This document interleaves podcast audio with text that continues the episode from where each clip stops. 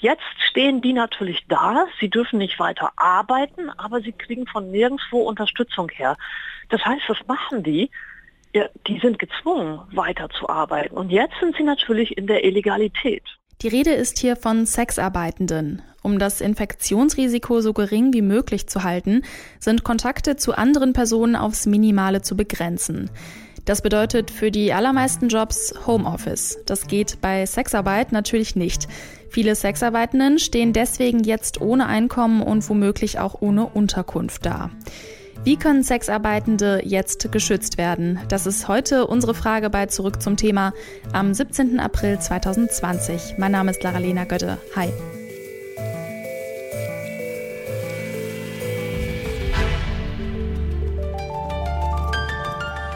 Zurück zum Thema.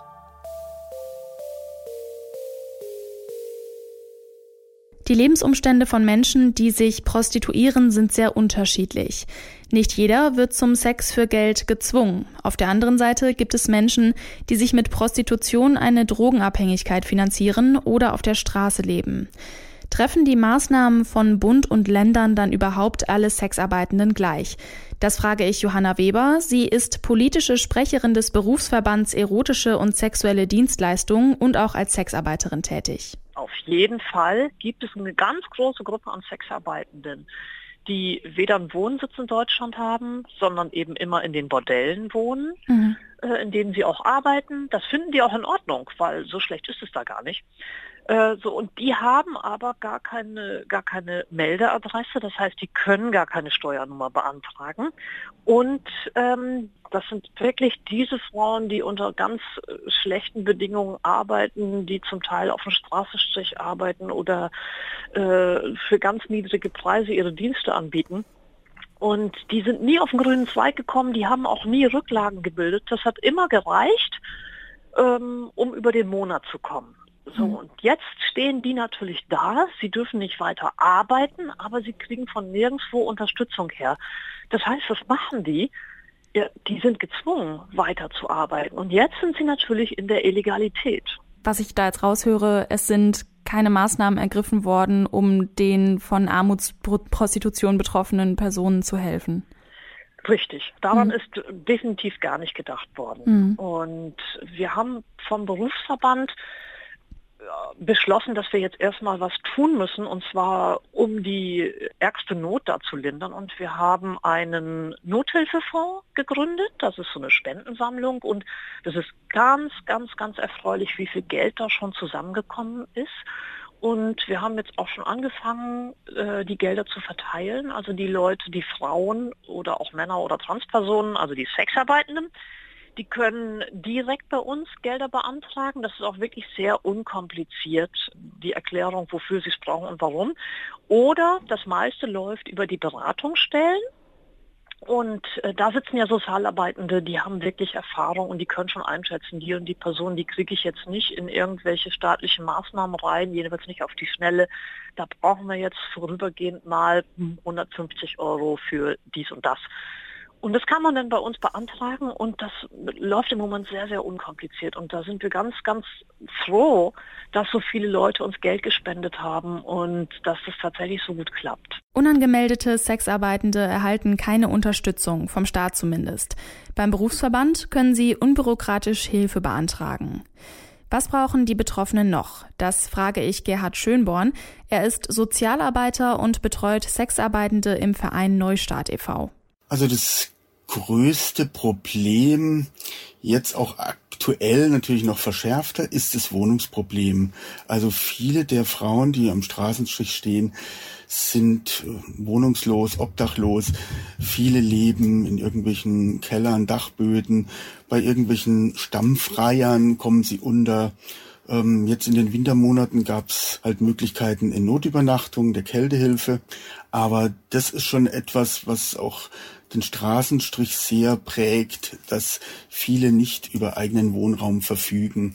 Und das ist jetzt in dieser Phase ist es natürlich noch mal gravierender und wird deutlicher.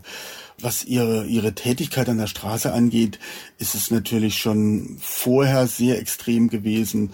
Dumpingpreise für Sex ohne Kondom, Und das ist auch etwas, was sich halt auch verschärft hat, dass die Männer, sage ich mal, durch, durch die Situation äh, noch mehr Macht haben oder sich mächtig fühlen, dass sie eben die Frauen noch weiter drücken können. Also das ist so, dass viele Frauen eben auch zu mir kommen und sagen, die, die Männer wollen für 10 Euro und machen rum und sagen dann auch noch, ähm, wenn es ein bisschen mehr ist, dann aber auf jeden Fall ohne Kondom. Also das ist so der das Alltägliche, was ähm, was den Frauen zu schaffen macht auch. Wie könnte man diese Bedürfnisse jetzt in konkrete politische Maßnahmen übersetzen? Was muss gemacht werden? Was fordern Sie? Also bei, bei vielen dieser Frauen, der Armutsprostituierten, ähm, handelt es um Frauen aus Osteuropa, insbesondere Bulgarien, Rumänien, Ungarn ähm, und andere osteuropäische Staaten die sind hier nicht im System mit drin, die haben keine Krankenversicherung, konsumieren zunehmend auch Drogen. Wenn man den Frauen helfen will, dann muss man Übergangseinrichtungen schaffen, wo die Frauen auch unterkommen, wenn sie keine Kostenübernahmen haben durch irgendwelche Behörden. Und es braucht, braucht Stellen, wo sie, wo sie einen körperlichen Entzug machen können. Also vor allem Crystal ist gerade bei den osteuropäischen Frauen weit verbreitet inzwischen. Man muss wirklich sehr niedrigschwellige Hilfsangebote machen, um ihnen ich sag mal, jetzt in der Phase des, des, des Überleben zu, zu ermöglichen, aber auch die meisten Frauen wollen ja, wollen das ja nicht machen, äh, machen das ja aus einer Armut oder aus einer Not heraus. Das heißt, es braucht dann auch wirklich Hilfen zum Ausstieg aus der Prostitution für diese Frauen. Und da müsste es einfach viel mehr niedrigschwellige Angebote geben die Obdachloseneinrichtungen oder die meisten Einrichtungen für, für Wohnungslose sind den Frauen aus Osteuropa, also den EU-Bürgerinnen eben versperrt. Und wenn man den Frauen wirklich helfen will, muss man da Einrichtungen schaffen, wo, wo sie auch aufgenommen werden.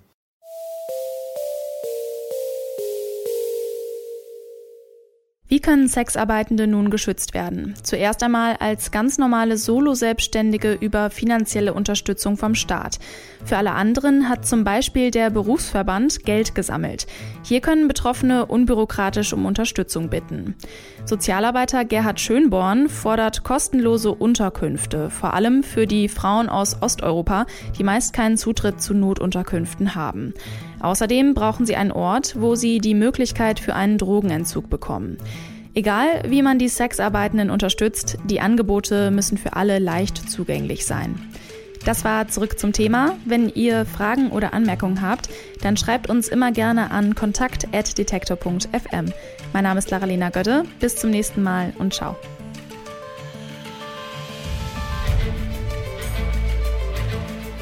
Zurück zum Thema vom Podcast Radio Detektor FM.